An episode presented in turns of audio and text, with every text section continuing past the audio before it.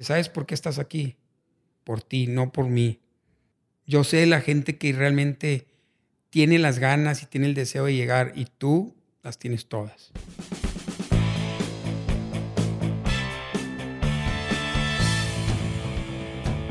Bienvenidos a Crear o Morir, el podcast donde platicamos con personas que se han atrevido a crear su propia forma de ver el mundo. Esto sin morir en el intento. Este miércoles tenemos el gusto de platicar con Raúl Alcalá Gallegos, mejor conocido como el primer mexicano en competir el Tour de Francia desde 1986, quedando en su mejor aparición en octavo lugar y ganando en 1987 el maillot blanco.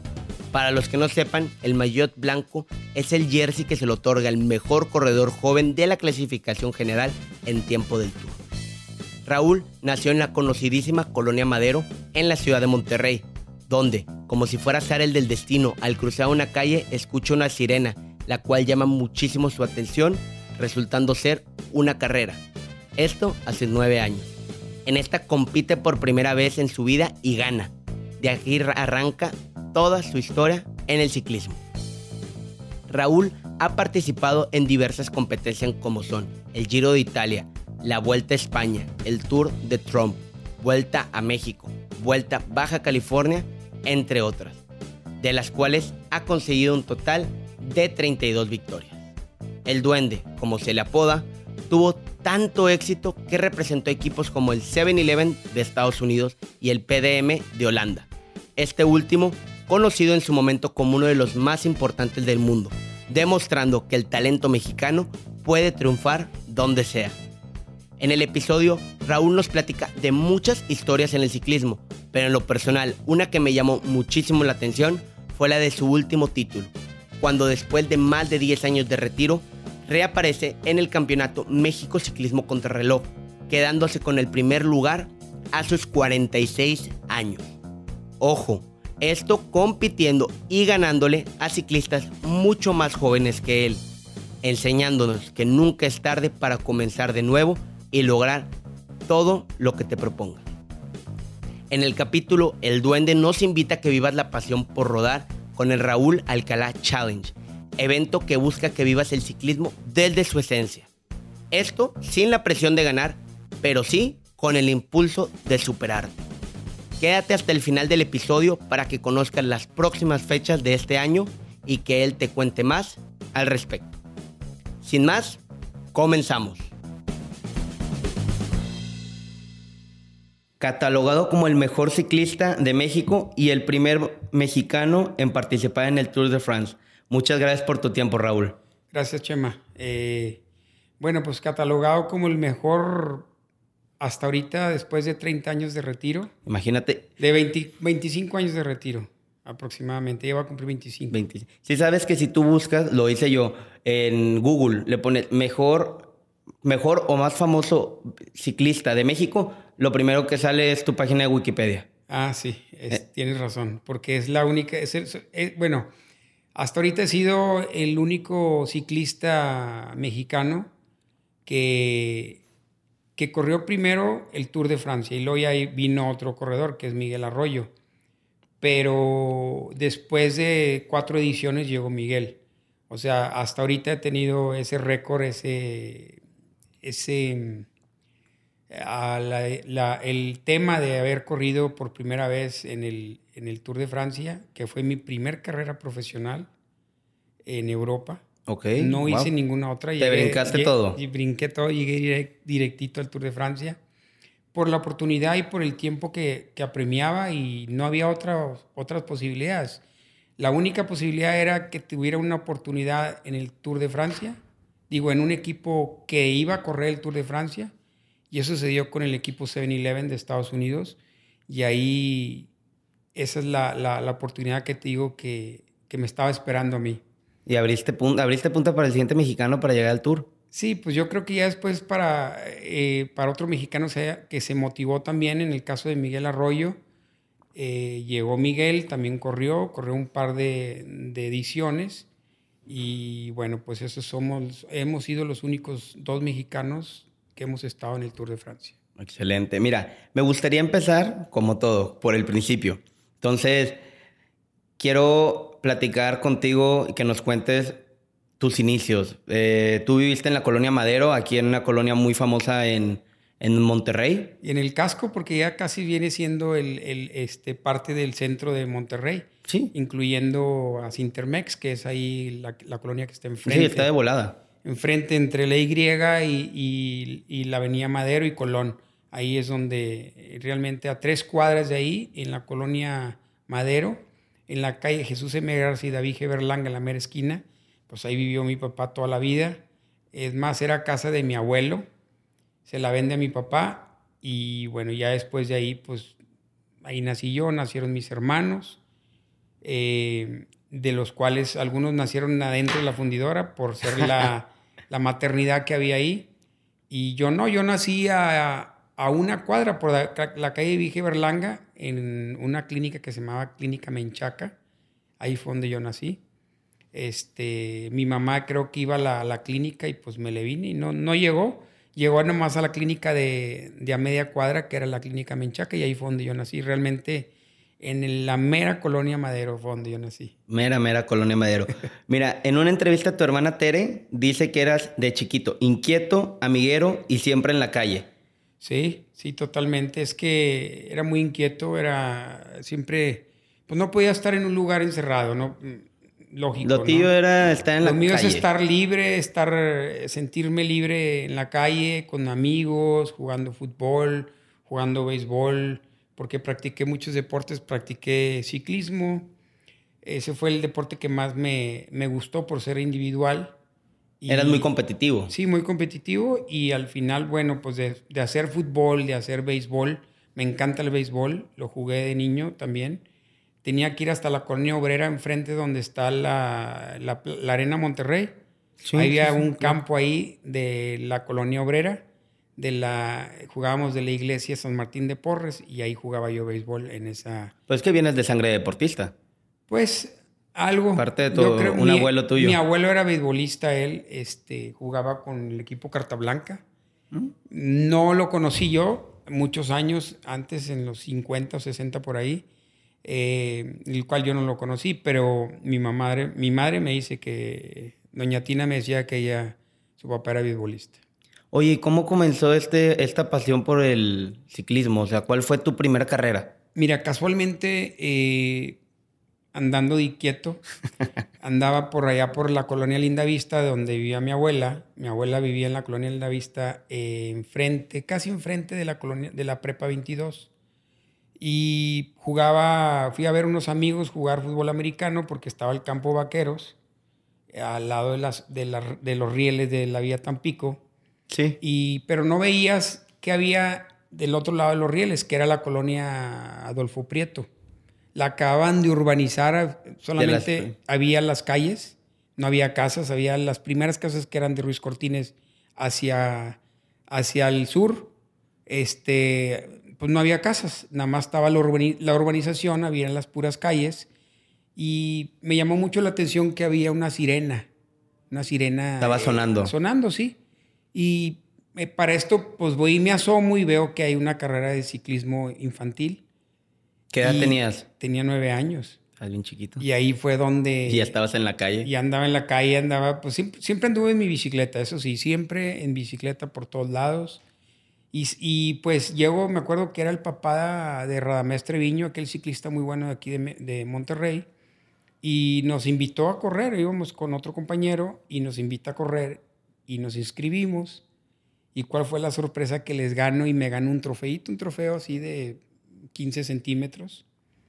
Pero me lo gano con una alegría, con un gusto. Cuando me entregan el trofeo, pues me motivó mucho, ¿no? Que, que era un trofeo que para mí iba a ser muy difícil ganarlo en béisbol o en fútbol.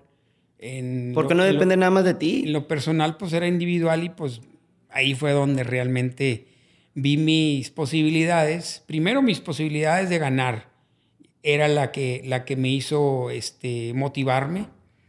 Y después pues veía que me rendía bien el pedalear, el estar ahí metido y ganaba carreras. Y fue cuando ya el ciclismo lo tomé más en serio.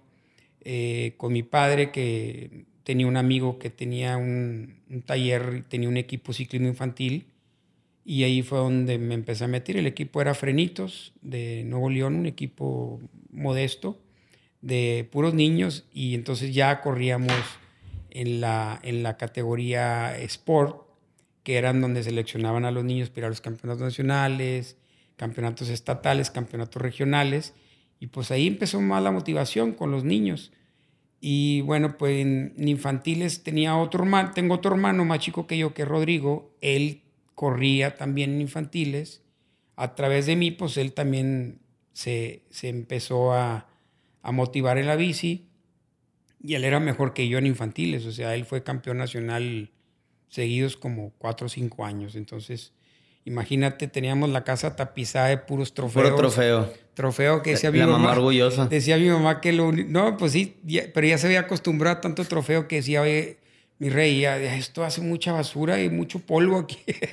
¿Cuál te quieres quedar y cuál vamos a tirar? Ya, ya eran las cosas, ya era demasiado. Llegamos a tener a casi como 400, 500 trofeos. A la madre. De tantas carreras que había. ¿Cuántos años consiguieron esos 400 trofeos? Cada semana me pues, imagino, ¿no? Sí, pues era, era, cada sábado las carreras, cada domingo. Eh, y había en esa entonces la premiación era un, un trofeo. Oye, ya y no decía nada los que cuando competías a esa edad de que no, que Raúl ya no compita porque siempre nos gana o... No, no, no, no, la verdad. No, te, te, digo una cosa, eh, yo casi nunca ganaba, ¿eh? Porque ahora que tomas el... Eh, sacas el tema del cachirul había un chavito que, pues yo tenía, yo fui creciendo y tenía, el chavito corrió conmigo casi todos los, todas las temporadas y se descubrió cuando tenía 13 años y él tenía, él tenía 13 y él tenía 17. No, o sea, pues es que... Era un cachirul, pero era tan pequeñito que le decían la pasa y yo decía, pues, ¿por qué le dirán la pasa? Era porque estaba pasado de edad. Y, y siempre fui burlado por él. O sea, el chavo era impresionante cómo corría. nunca le pude ganar, pero ya los últimos años ya llegaba con él. O sea, yo conforme iba embarneciendo, iba fortaleciendo mis músculos y eso, ya estaba mucho mejor que él. Y luego ya fue cuando a él lo, lo, investigan y, y pues, salió, que, salió que estaba cachirul. Va para atrás. Y lo suspenden. Pero pues gracias a todo eso, digo, yo nunca me desanimé, siempre llegaba, pero llegaba segundo, ¿no? Y por nada, siempre... Pero bueno, pues son cosas que, que decías tú, bueno... Pero no te desanimaste, ¿Qué necesidad, no? No, no. No, a mí, yo sabía que algún día, algún día le iba a ganar a él. Le iba a ganar y, y yo estoy seguro que si me lo han dejado unos dos, tres días o dos, tres semanas más, sí le hubiera ganado. Pero bueno, pues eso ya, el hubiera no existe, ¿verdad? No, no existe. Digo. Y, y, pero la motivación mía era siempre a obtener el primer lugar. Y lo, y lo más, lo, lo más, este, lo más raro era que cuando yo salía fuera de México, o fuera, digo, fuera de Monterrey a competir, ganaba. Y él no ganaba. Él se caía o le pasaban accidentes. Y, este, y yo sí ganaba. Entonces decía, qué raro, pues aquí es la fiera, pero fuera de aquí. Por eso no me, no me, nunca me desmotivé, nunca sabía que había muchas carreras y que hay carreras para todos, entonces digo, hay que esperar siempre los momentos precisos para, para tener esa experiencia, para vivir de todo, ¿no? Ok, mira. Qué bien, porque mucha gente ya la tercera, cuarta carrera se ve desanimado. Y en esas carreras que tú competías, ¿ese fue tu, ¿cuál fue tu primer bici? ¿O apenas venía como que la bici, quiero llamarlo, no conozco a ciencia cierta, semiprofesional, profesional, ¿cuál fue? No, eran bicis convencionales de infantiles, niños de... De las que compras. Acondicionadas para correr este ciclismo de, ruta. Pero no eran profesionales, o sea, eran hechizas, eh, los cuadros no eran muy grandes, eran cuadros hechos a mano, pero con el, con el mejor componente que había en esa época. Pero no era una bici profesional, o sea, era una bici convencional para poder competir hay que diera el paso reglamentario en esa época, en la época infantil. Y en esa época cuando me estabas contando de esas carreras y luego salías de Monterrey para competir en otros lados, ¿cómo te enterabas de esas carreras o con quién te apoyaba para poder...? A través de la, de la Asociación de Nuevo León, em, pues hay selectivos, ahorita ya no existen esos los selectivos, pero antes sí había selectivos eh, para estatales, eh, selectivos para regionales y para los campeonatos nacionales. Entonces la asociación era la que te, te motivaba para que entrenaras para ese tipo de pruebas. Y luego, pues de ahí íbamos seleccionando gente para ir a, esos, a esas pruebas.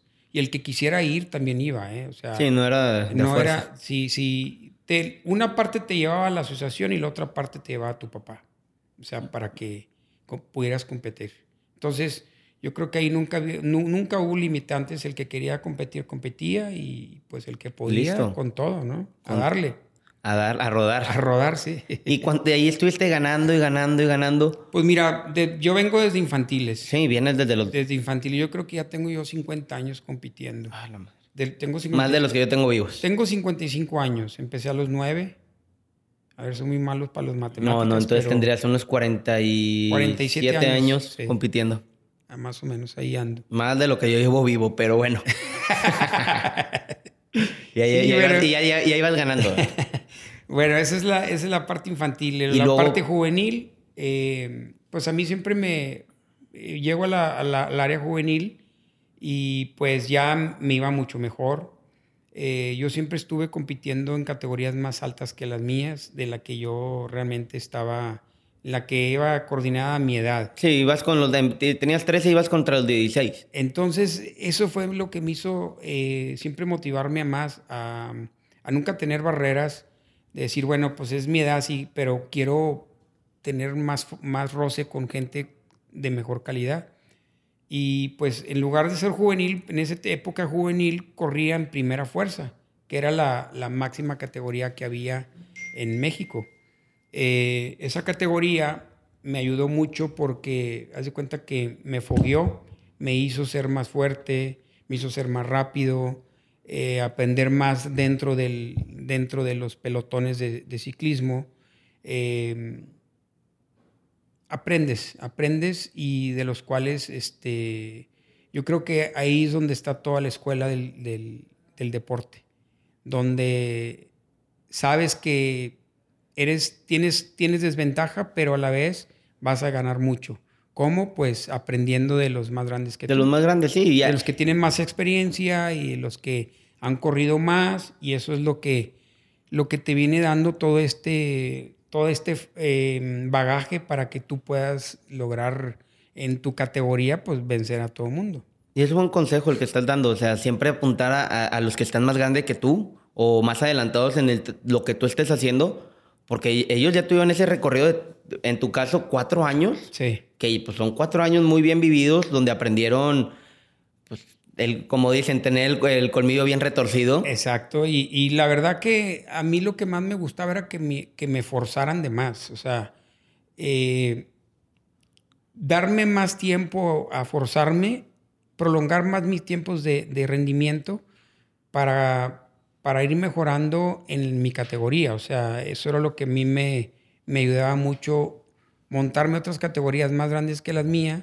porque pues yo era juvenil, o sea, todavía me faltaba tiempo para llegar a, un, a, la prueba elite, que era la más, la más alta. Entonces eso, olvídate, pues me ayuda mucho. Empezó a ser campeón juvenil varias veces, varias ocasiones, este, y, y cuál, pues se, llega, se, se viene entre la juvenil, se viene el periodo olímpico para los Juegos Olímpicos del 84 en Los Ángeles. Y tú ya tenías... Yo ya tenía, ya había salido a varios países a competir como juvenil, ya tenía algo de experiencia. En Cuba, Colombia has competido. Estuve en Colombia, fui a Europa a un campeonato juvenil. Entonces todas esas cosas me dieron a mí, me dieron mucha oportunidad de conocer y, este... Y más que nada tener esa, esa, esa tranquilidad y paciencia que sabes que algún día te va a llegar algo bueno, o sea se me hace muy curioso tu caso en el sentir de que, a como veo y siempre querías irte con los que tenían mayor edad que tú, o sea, traías esa prisa, pero al mismo tiempo tú mismo sabías que esto era un maratón. Sí, era, acuérdate que, y para toda la gente que, que nos, está, que nos va a escuchar, eh, esto es un periodo de, de, de dos décadas, eh, de la década, a llegar a los 20 años, y luego de los 20 a los 40, a los, a los 30 o a los 40 años. Pero la década del ciclismo es 10 años. Es lo que dura para Entonces tú tienes que irte empapando o forjándote con todo lo demás para que la gente de tu categoría, pues ya llegues a tu... Cuando llegue tu tiempo oportuno, ahí tú des tu máximo rendimiento y más que tengas experiencia. La experiencia es bien importante en cualquier eh, ámbito profesional. Si tienes experiencia, vas a triunfar o se te hace menos complicado. Imagínate que tengas experiencia y que tengas la fortaleza, el rendimiento necesario, pues eso lo hace, lo hace muy atractivo. Entonces, aquí lo que se, se necesitaba era ganar tiempo para que tú en lugar de tener al rato 30, 40 años, por retirarte más temprano, ¿no? O sea, esa era mi... Tu meta. Esa era mi meta. O sea, yo es retirarme joven, retirarme bien, retirarme joven. Eh, eh, ¿Para qué? Pues ya no correr tantos años. Pero ahora resulta que ya no lo puedo dejar el ciclismo. O sea, es, el ciclismo es para mí es, es, es, un, es una necesidad ya. O sea, ya no la puedo ya no puedo dejar la bici, o sea, eso, esas son otras cosas que ya lo, es lo que hago ya al final de mi etapa, o sea, me sigo manteniendo para estar bien físicamente, para estar mentalmente bien y, médicamente pues también me siento, me siento confortable que seguir, ya no corro, pero me mantengo en la bici. No, me claro. Mantiene en buen shape.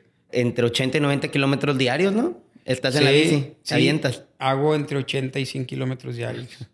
para mantenerme ahí. Si hago 50, pues como que no, no me sabe. No. Entonces tengo que hacer más de tres horas para, para estar bien, para sentirme bien.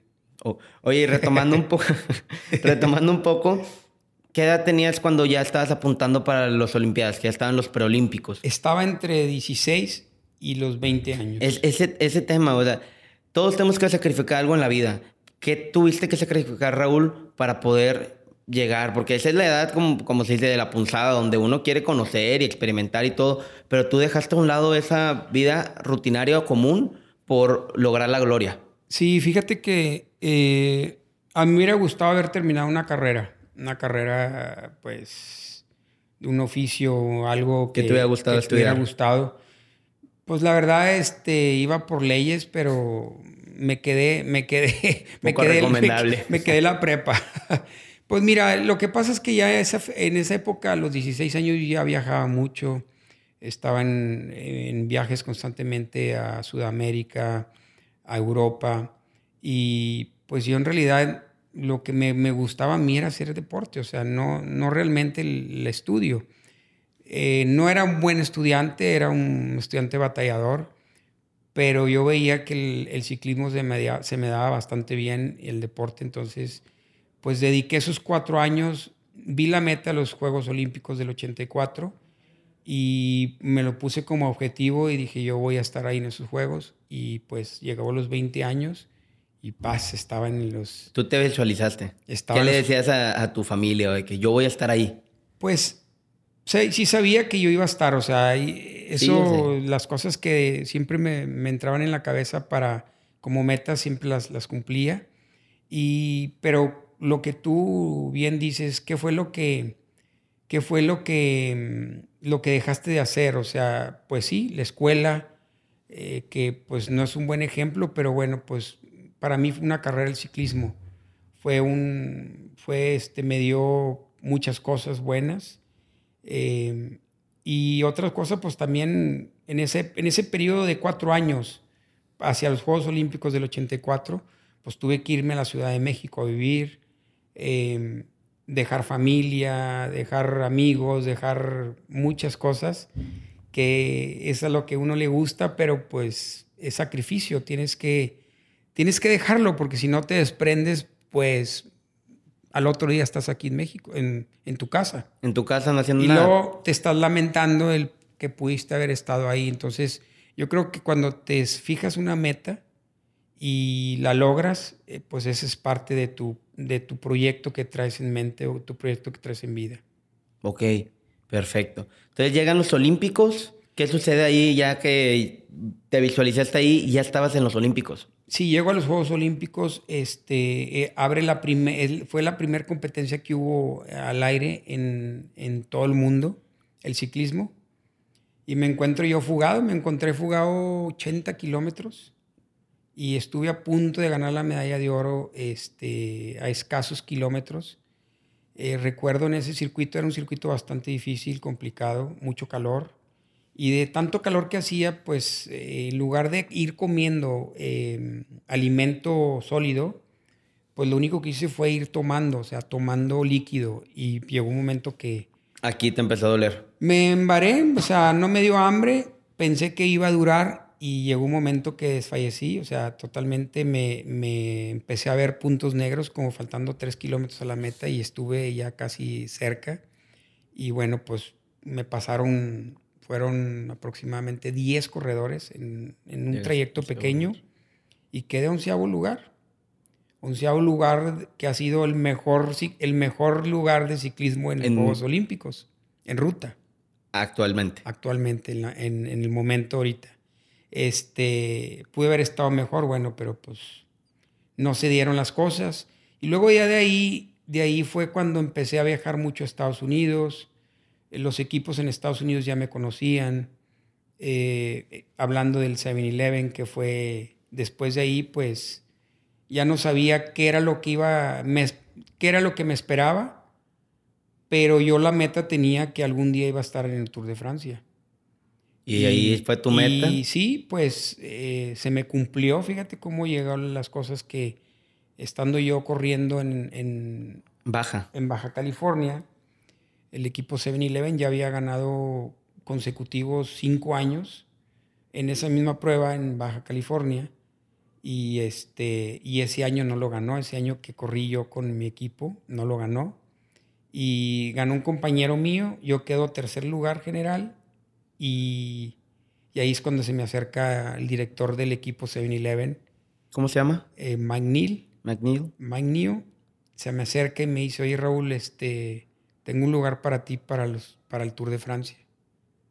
Le dije, ¿qué? ¿Tour de Francia? Pues vamos. No, y, cuando te, dijo, ¿Tour de qué? Tour de Francia. Porque no te la crees. No, no, está dando vueltas. La verdad que fue, me llegó muy rápido, muy rápido.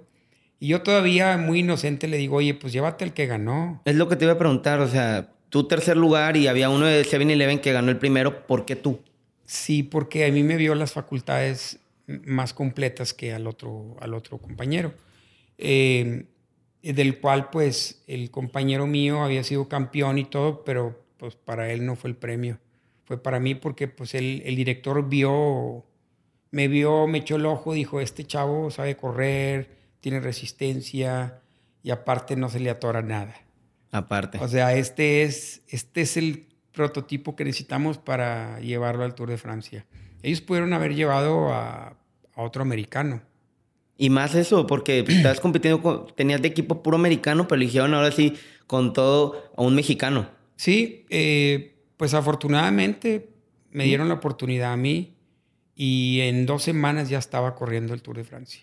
Todavía ni te la creías, ya estaba rodando allá en Francia. No, la verdad que fue una sorpresa para mí. El premio este fue un premio porque no fue, em, no fue dedazo, sino simplemente él dijo, este chavo tiene las posibilidades, este corredor tiene las características para, para que llegue a esta carrera del Tour de Francia. Porque inclusive cuando yo estuve en el 7-Eleven, los primeros días, pues yo veía a los chavos como que, pues medio celosos, ¿no? Entonces hubo un comentario entre ellos y dije, oye, ¿por qué a este chavo? ¿Por qué al mexicano? Y yo veo que al Mike les dice a ellos, dice, bueno, si me consiguen a un corredor que quiera ir a correr el Tour de Francia, de las características de él, yo me lo llevo ahorita, de donde sea. Ah, Entonces todavía hubo un debate ahí de por qué yo, ¿no? Y no otro americano, otro este, estadounidense, em, del cual dijo, bueno, pues si ahí está abierto, ahí está puesto. Si el que tiene las posibilidades, un, USA American, va. Pero no lo había, o sea, en ese momento ya era muy poquito el tiempo y no lo había. Y pues me presta a mí las, me da a mí la posibilidad y dije, no, yo esto no, esto no, lo, no lo desaprovecho por nada. Pero me puso una prueba a él, o sea, todavía, eh, porque le dije yo, pues déjame ir nada más a despedirme de mi mamá, ¿no? para decirle que voy a ir a correr el Tour de Francia porque pues... Nada más así, tengo que ir a ver allí. Sabes que en esta cultura ir con la madre. A la carrera más grande del mundo que voy, ya me voy. O sea, en un par de semanas voy a estar allá corriendo. Me dice, bueno, te voy a dar tu boleto de avión y te espero en Edna, California. Edna, California estaba casi frontera con Oregon, el estado de Oregon. Hasta mero arriba. Mero arriba. Y me dice, yo ahí te espero, ahí te veo. Ah, cabrón. Y le dije, bueno, pues me hace el vuelo, pues yo llego, ¿verdad? Pero el vuelo nada más me lo puso de San Diego. Yo volé Monterrey, San Diego, Monterrey, Tijuana, San Diego, eh, San Francisco.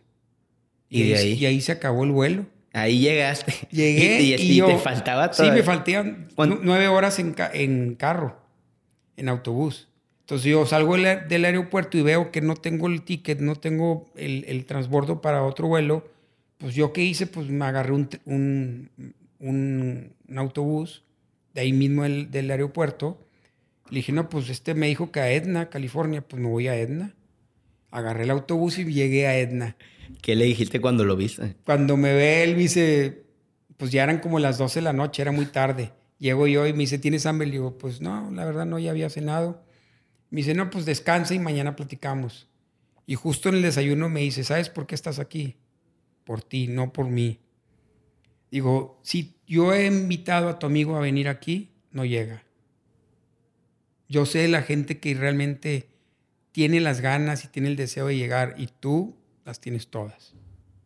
Estás aquí en Edna y pues dos semanas más nos vamos a Europa. Pero yo te digo una cosa, no se te atora nada a ti. Tú llegaste, aquí estás y no vas a tener problemas en Europa. Y hay otros problemas diferentes, pero llegué a Edna y de ahí ya nos fuimos al Tour de Francia. A las dos semanas. O sea, me puso toda otra pruebita más él, así de que... No, no te lo puse en bandeja de plata, dijo, a ver si, llega, y si no llega, pues... Pues ahí se quedó su boleto. Nos la vamos a jugar a ver cómo le va, ¿verdad? Este, pero sí fue, fueron pruebas tras pruebas y me dijo, no, este chavo tiene para llegar. Tiene para llegar. Llegaste al tour, fue tu primera vez en el Tour de Francia, el primer mexicano, lo sigo recalcando, en ir al Tour de Francia. Sí. ¿Cómo te fue? Fíjate que arrancó el tour. El tour es una prueba muy de mucha resistencia. Son 21 días. Un tour de 5.000 kilómetros. Yo en mi vida había corrido más de mil kilómetros en una competencia de, por etapas. Lo máximo que había hecho mil, mil doscientos, no cinco mil. Entonces, pues era un reto para mí muy mm, grande. sabía, sabía lo que, lo que me afrontaba. Y aún así, como quiera, este, llego y pues veo la primera semana muy cansado, casi llegaba muerto. No, quería ni platicar con nadie, o sea, Aparte que todos hablaban diferente, pues yo no hablaba ningún idioma más que el castellano. Me sentía muy a gusto en el, en el pelotón porque había españoles, había colombianos, había de todo. Y ahí sí podía hablar, podía platicar con todo el mundo. Eh, pero sí era difícil porque no estaba acostumbrado a esas distancias. Había carreras de etapas de una etapa de 320 kilómetros que en mi vida había hecho yo eran más de ocho horas de camino de, de montar bicicleta. Y, así fue, o sea, terminaba, terminaba reventado. Y pensar que al día siguiente otra vez. Pero mi reacción que al siguiente año estaba, al siguiente día estaba muy bien, o sea, estaba descansado. O sea, que mi cuerpo iba progresando día a día. Entonces ya la última semana pues terminó bien, me sentí bien. Terminé en 114, lugar 114, le gané como a 15 corredores nada más.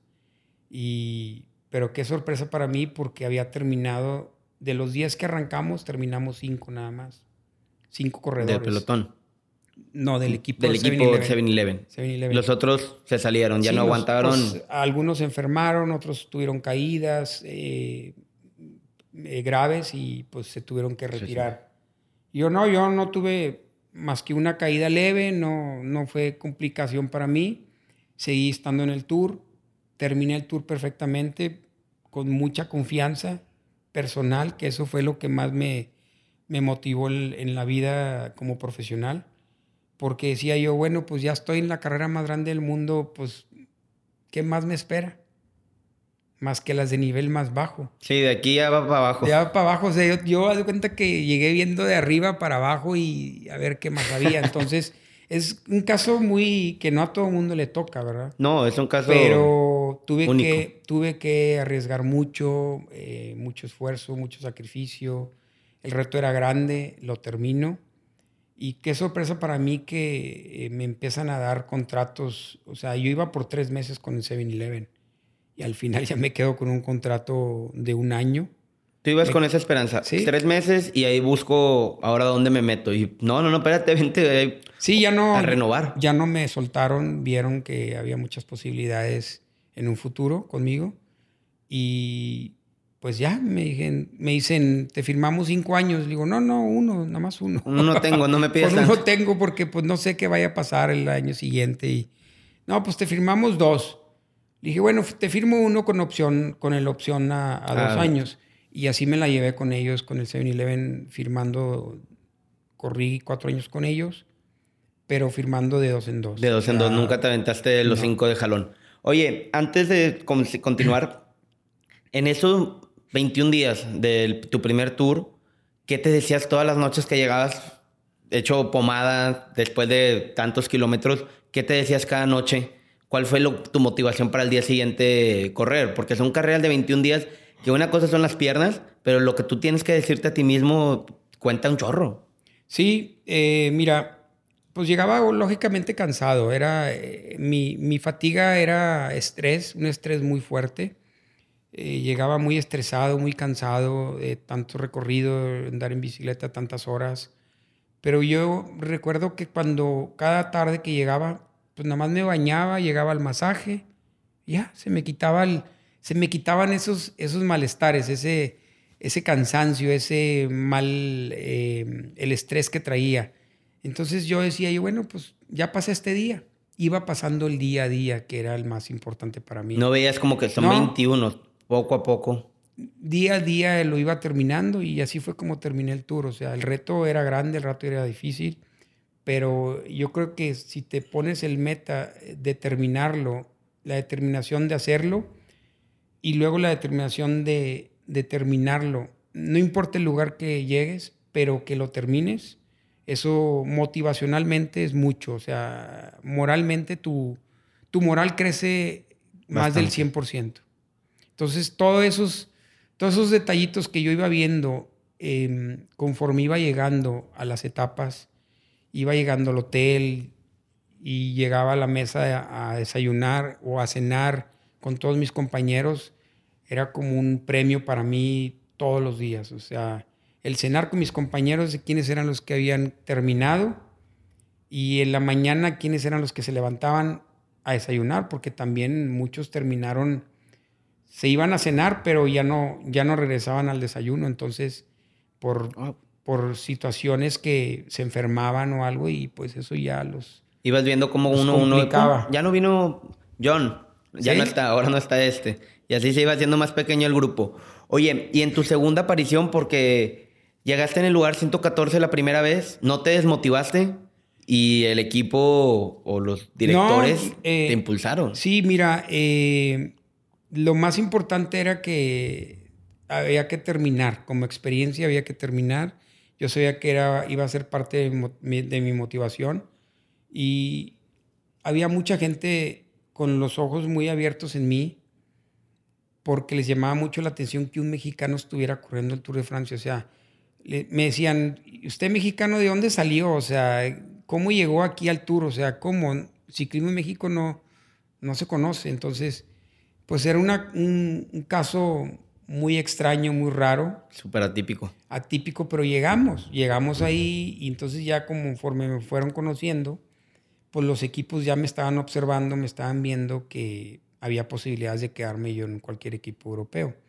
Entonces todo eso pues aún más me motivaba a mí, o sea, que yo sabía que, que si algún día no iba a estar con el 7-Eleven, que le debía mucho al 7-Eleven por haberme llevado, pues tenía las puertas abiertas en otros lados. O sea, con el tiempo, eh, cuando yo termino el primer Tour de Francia, para mí se me hizo tan fácil porque la tercera semana yo ya la empecé a hacer bien. O sea, yo ya no perdía tiempo. lo que hacía era llegar siempre con el primer pelotón. O se había fuga, pues llegaba en fuga. Entonces, esa fue la, la confianza que a mí me dio. Ya le habías agarrado la onda que también. Dije yo, sí, que dije yo, wow, esto, esto ya me empezó a gustar. Ya me empezó, ya le, ya me empezó a, a, hacer- a caer el clic de, de que algún día voy a estar en los primeros 10, o sea, en el top 10. Algún día. ¿Y cuál fue mi sorpresa? Que el siguiente año abro la temporada en Europa, en febrero, con mucho frío, mucha nieve. Sí, es que allá febrero. Demasiada lluvia y todo, pero pues yo no me rajaba. Yo lo que quería esperar que llegara el tour en, en julio. O sea, pasando todos esos meses, desde febrero a julio, con frío, con lluvia y todo, estaba esperando yo el Tour de Francia. O Ya sea, lo tenías en la cabeza. Sí, ya lo tenía como, como este palomeado que sabía que iba a llegar el tour en julio y ahí iba a estar. Y sabía que iba a estar en, en un buen lugar. Y al final, digo, cuando termino el primer tour, a mí se me ocurre decirle a mis amigos, oye, este, en la mesa, el último día, en Champs-Élysées, ahí en, en un restaurante mexicano, por cierto, que está ahí en Champs-Élysées, que se llama el Café Pacífico, nunca se me va a olvidar porque siempre quieren, los americanos siempre quieren festejar como los, como los mexicanos, ¿no? Con algo de, de- de ambiente, cerveza y Tequila. tequilas y todo. Y pues encontró el café, Café Pacífico, restaurante mexicano que tiene muchos años. Le dabas tú la buena vibra al equipo, ¿eh? Llegábamos ahí y siempre que terminábamos el tour, pues llegábamos ahí. Y ese año se me ocurre a mí decirles a mis compañeros que el siguiente año iba a estar en los primeros días. Y todos dijeron, cálmate, pues si apenas es el primero que Espérate haces. que tu brinco de 114 Sí, a sí. 10, oye, como que hay un mundo. Hay mucho, sí, hay mucho, este, es un gap muy grande, ¿no? Pero Sí. bueno, al final, al final, este, abro, te digo, abro la temporada en Europa, gano mi primer carrera en Europa en marzo, en, en Italia, y de ahí, haz de cuenta que me inyectaron un boost así tremendo que dije yo, yo de aquí soy ya. Empecé a ganar carreras y llegó julio y plas. Me meto en los primeros 10, gano, gano el, Mal- la, mag- la maglia blanca, de los, el, el mejor joven, la blanca. Este, ¿Qué se necesita para ganarlo? O sea, para que en contexto que la gente que nos está escuchando sepa, o sea, no nada más, o sea, no nada más llegaste, sino que llegaste como el mejor joven o la promesa joven. Pues lo primero es tener la edad. Eh, 26 para abajo, ¿verdad? de- no, de 21, de 20, tienes que tener 21 a 23, creo. O sea, de 23 para, a- hacia 21. Y luego ya ahorita lo subieron a 23, pero eh, era la regla que tenía la carrera, que el ser el mejor joven. No importa que quedes en cualquier lugar, pero que seas el, el primer joven eh, de, de la clasificación para poderlo ganar. O sea, tú puedes caer en quinto, sexto, pero si eres el, el primer joven Con menos de 21 años, ya lo ganaste. Y Pero- fuiste tú. y ese año fui, había, estaba bien peleado porque había corredores muy buenos, jóvenes también, con mucho talento, con más, eh, más experiencia. Este, y bueno, pues lo gané ese año. Traje el de montaña también por 15 días. Es el de bolitas, ¿no? El de las bolas y el Pocky Dog Jersey. Y está el amarillo, que Y ese el, es para y el amarillo, pues nunca me lo puse. Estuve lo más cerca que estuve ahí, estuve por tres segundos. Ay, güey. Este. ¿Qué en- sentiste? En uno de los tours.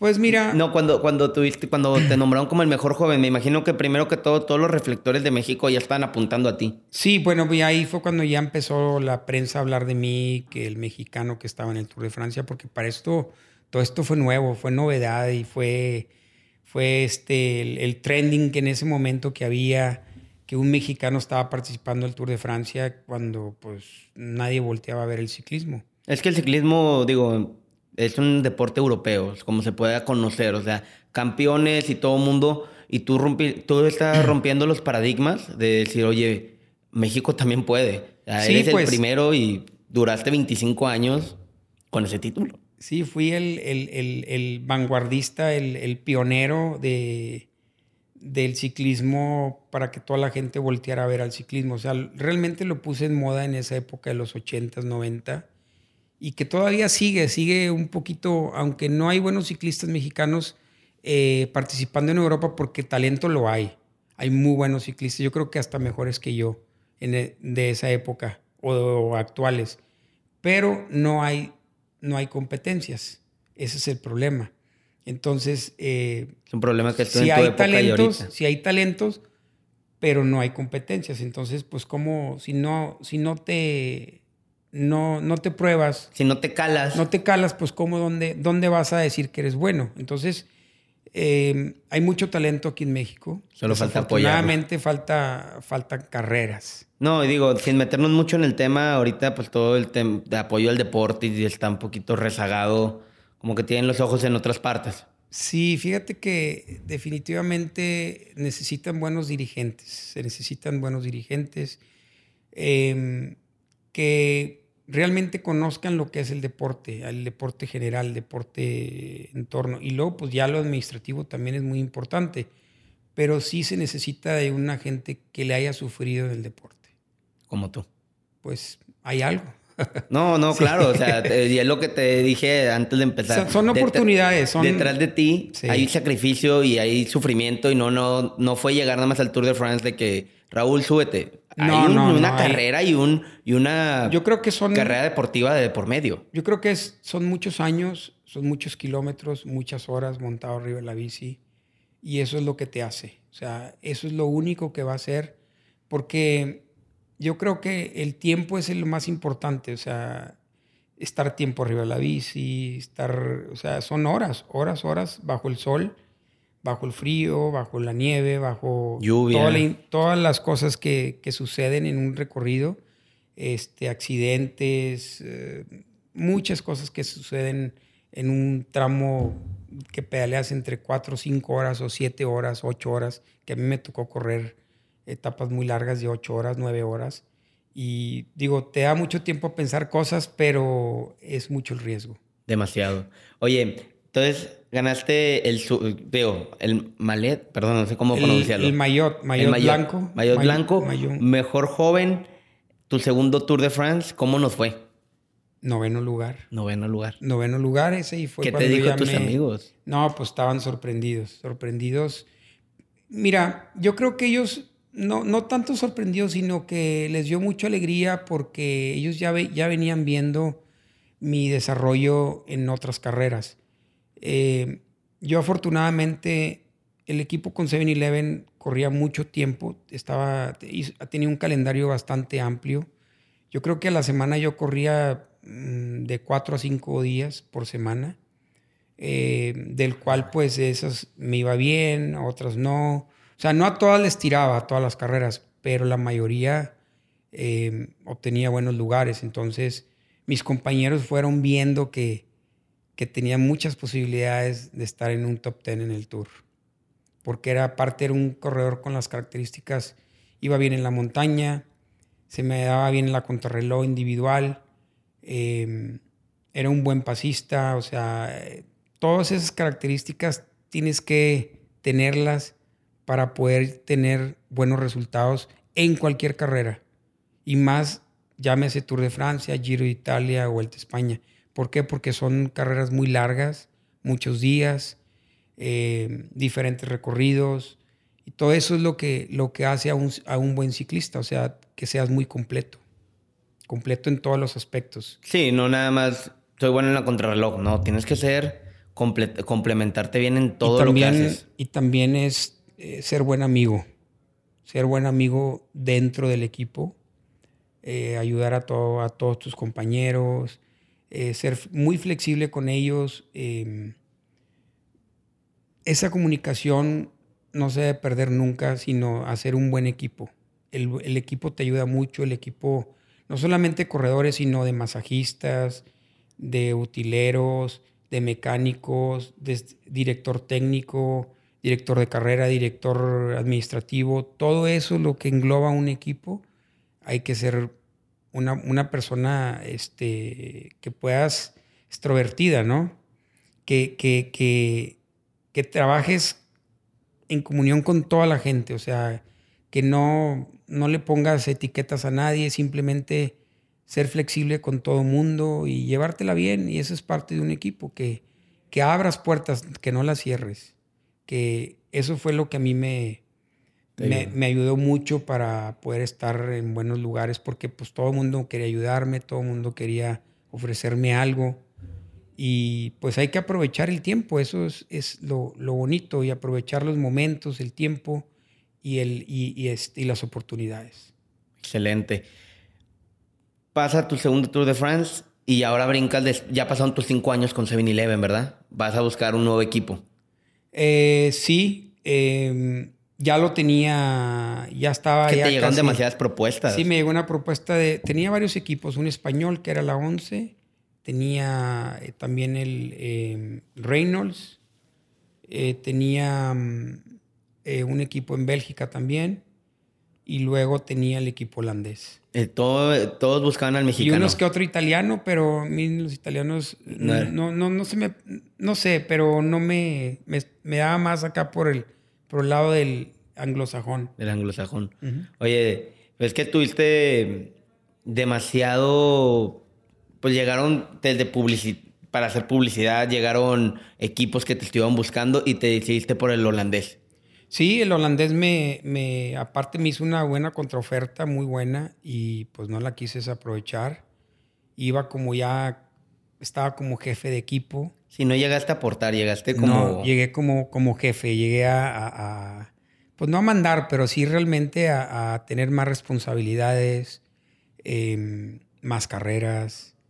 Eh, más, se, más se, voz. Se, se, me dio, se me dio otro, otro nivel y eso fue lo que aproveché con el PDM. El PDM era un equipo holandés, filial de, de los equipos de fútbol que es el PCB ahorita. Es, eran, los dueños eran Philips Dupont Magnetics, que hacían unos videocassettes de cromo grandes.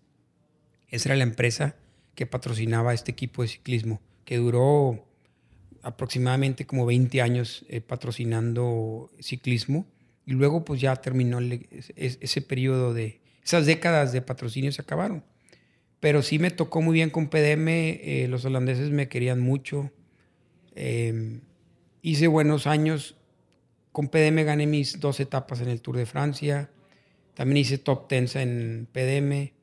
En los, en los uh, cuatro o cinco tours que hice con ellos, pues me fue bastante bien. Que tienes demasiados trofeos, demasiados campeonatos. Entonces, ah, gané clásicas del mundo también con Tricampeón ellos. en Eh, con México. Bueno, pues todas esas cosas, todas esas pruebas que yo hacía, pues las hacía con, con mucho, eh, con con mucha responsabilidad, sobre todo con los patrocinadores. Okay. Que eran los que aportaban la lana para pagarte. Para pa, pa, pa que esto siguiera fluyendo, ¿verdad? Para motivarte. Para pura sí. motivación. Sí, sí. Oye, digo, quiero brincarme un poco en la historia porque estos son todos tus momentos de gloria. Digo, en tus 10 años que tú nos cuentas qué es lo que hace alguien que está en el ciclismo. Pero está muy padre que a tus 46, no me quiero adelantar, competiste el contrarreloj aquí en, en, México. Sí. Y lo ganaste a chavitos de 18, de 20, you name it. Sí. O sea, siguen siendo años de triunfos. Pues mira, fue una cosa muy. Una espinita que yo tenía por ahí clavadilla. Eh, cuando, yo, cuando yo competía en México, nunca, fui, nunca pude ser campeón nacional. No sé por qué, pero. Pues, nunca se te dio. Nunca se me dio. O sea, a lo mejor tenía mi mente en otras, en otras cosas este, en otras carreras más grandes. Y cuando me retiro, me retiro muy joven a los 30 años, en el 94, súper chavito, entonces dejo un tiempo sin correr, tres años, y vuelvo, regreso y yo veía que el ciclismo nacional de México pues estaba igual, estancado. Seguíamos en lo mismo. Regreso y pues empecé a correr, volví a correr en Europa otra vez, en Estados Unidos y me vuelvo a retirar a los dos años. Dije, no, ya estoy cansado. Y me retiro, pero vuelvo, regreso otra vez a correr. Hizo otro segundo intento más y fue cuando quise ser campeón nacional este, de contrarreloj. Era una prueba que había individual y pues me metí, me preparé bien como novato y ahí fue donde fui campeón nacional este, de contrarreloj individual. ¿Sientes que es tu carrera más importante? Digo, sé que tienes del premio más importante por la espinita que te quitaste de tantos años. Sí, pues fue una cosa que cumplí, que era un como el talón de Aquiles que me hacía, me hacía falta, ¿no? Que, algo me hacía falta en mi vida Y era eso. y era el campeón nacional. O sea, a lo mejor también me hace falta el campeón del mundo, pero pues ahorita ya Ya no estamos en esos ya no estamos en esas, en, esas, en esas épocas, pero sí son cosas que conforme puedas hacerlas, pues hay que lograrlas, ¿no? Hay que Y nunca rendirse. aterrizarlas. Sí, pues no, yo creo que rendirse no, no está en mi mente.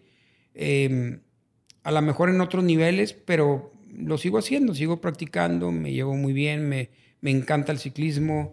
Aparte es un deporte que, que me apasiona por sentirte libre, por estar en contacto la, a la naturaleza, al sol, al aire, al viento, todo esto, pues se me da bien, entonces me, fa- me fascina. El, ahorita, yo creo que entreno más ahorita de grande que cuando estaba, que cuando estaba joven. Eh, te lo digo porque entreno más horas ahora, porque antes no, no entrenaba, antes corría, estaba en competencias todo el tiempo. Pero hoy, para poderme mantener igual, si me quiero mantener físicamente delgado o porque aparte me gusta comer mucho, pues Ah, aparte. entonces este, lo balanceo, ¿verdad? Me pongo a entrenar bien, hago tres, cuatro horas. Total, lo quemo. Sí, pues Quemo todo lo que coma. lo que yo coma, pues lo voy a, lo voy a quemar. Pero sí me mantengo bien. Ok. Así no me privo de las comidas. Nunca te vas a privar de la comida, no. Y con la bici, no. Te No, vas a el- bajas porque bajas. El problema viene cuando pues también descanso y entonces dejo unos días y lo más difícil es para arrancar. A Ay. volver a agarrar el ritmo de entrenamiento y eso es lo más pesado. No, y los músculos lo resienten Así es. completamente. Pero bueno, pues lo bueno es que te mantienes y pues qué hacer, lo mejor que haces, que sabes hacer, pues andar pedaleando, entonces pues se me da fácil. Digo yo. Digo, no, tú- no, y digo, no va a ser lo mismo una persona que ha estado mm, 47 años en competencias y entrenando para alguien que va a empezar ahorita. Ay, cabrón. Sí, es Pero pues nunca es tarde para empezar. Ya. Oye, Raúl, quiero pasar esta parte de, a la parte del episodio donde son preguntas y respuestas. Son preguntas y tú puedes respondérmelas como tú quieras, como tú te sientas más a gusto. Y la primera pregunta sería, ¿cuál ha sido el peor consejo que te han dado?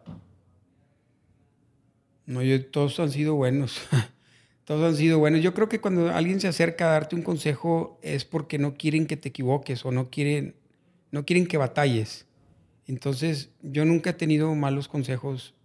Siempre, mm, no que yo recuerde nunca. Nunca. he tenido malos ¿Y el mejor que consejos. te acuerdes?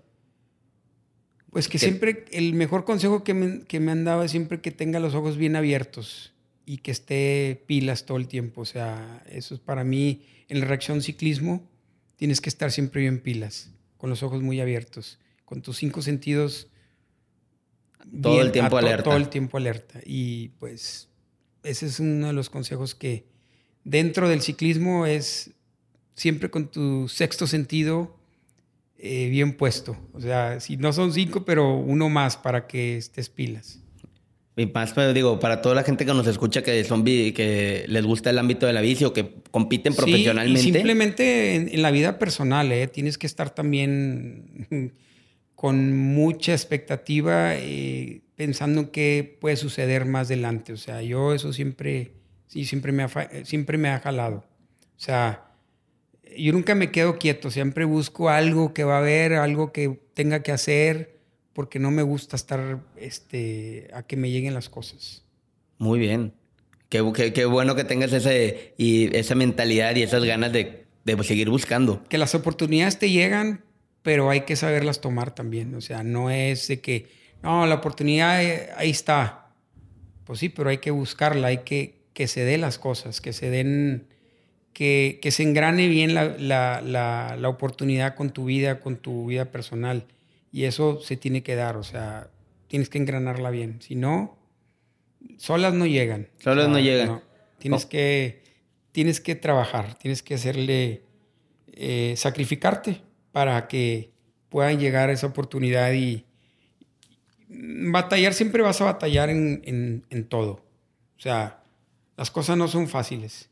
Siempre vas a, se va a batallar, pero si tienes las, las posibilidades y, y tienes la experiencia, se te pueden dar lo más rápido que puedas.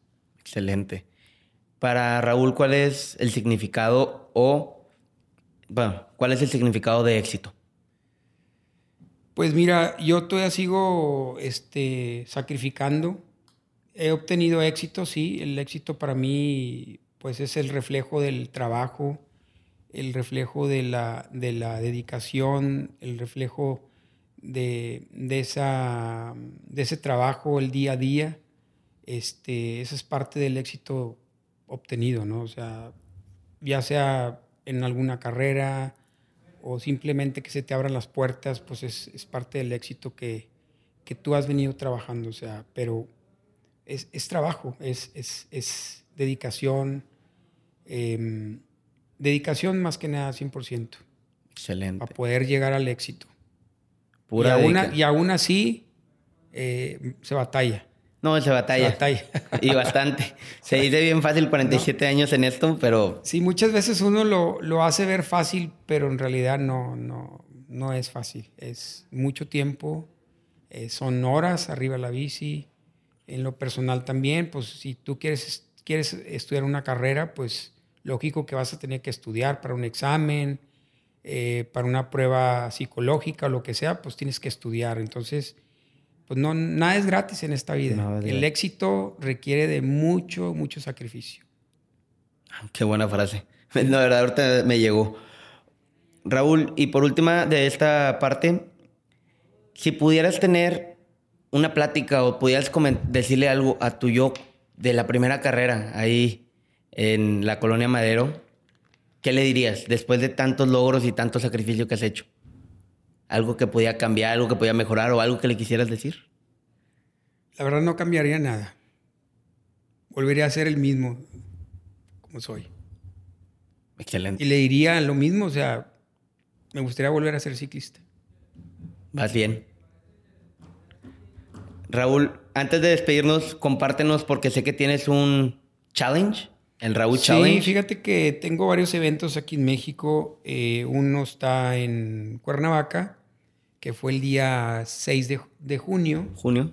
Que ya pasó, pero eh, estuvo muy bueno. Fueron aproximadamente 600 ciclistas, de los cuales eh, pues es un reto para toda la gente. Es un reto para si no eres ciclista y quieres tener retos en tu vida o quieres pasar esos, esos complejos que siempre tenemos como seres humanos. Eh, querer tener retos en la vida, pues puedes hacer una competencia eh, que puede ser un challenge.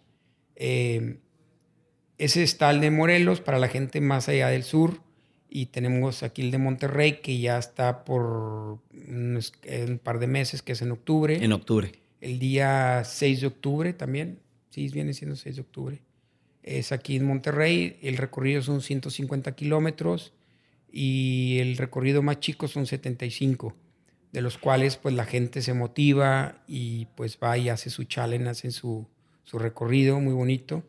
Eh, también viene mucha gente de otros estados, han venido, al este de Monterrey ha venido gente de, de otros países, han venido de Estados Unidos, han venido de Costa Rica, de Colombia, de los cuales pues me siento yo muy halagado porque la gente que se da cuenta pues viene y viene a participar, viene a, convivir con la gente de otros que no es nada más su país, sino diferente cultura, diferente, diferentes maneras de vivir en otros países y eso lo y lo, viven aquí.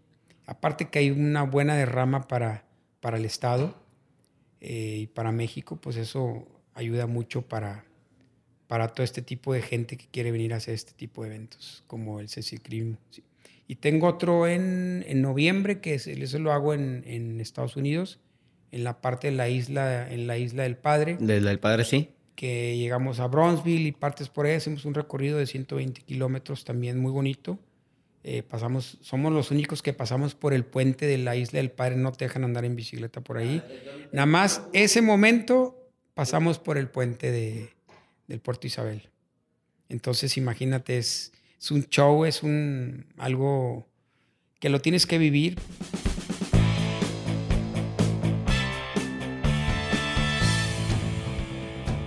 Espero que les haya gustado el episodio de este miércoles. Si fue así, dense una vuelta por el Raúl Alcalá Challenge. Les estaré dejando el Facebook, el Instagram y su página oficial, las cuales encontrará en la descripción del episodio. También, si están interesados en participar, en los próximos eventos que son en Monterrey el 6 de octubre y el 3 de noviembre en la Isla del Padre, Texas, donde podrán elegir la distancia que mejor se les acomode, 30, 75 o 150 kilómetros. Tranquilos, es un evento 100% familiar donde no necesitas ser un profesional para participar. También no se olviden en seguirnos en nuestras cuentas que son de Facebook e Instagram, que es Crear o Morir Podcast. Nos ayudaría muchísimo para seguir subiendo contenido de forma constante y que la comunidad siga creciendo. Bueno, sería todo. Nos vemos hasta el siguiente miércoles.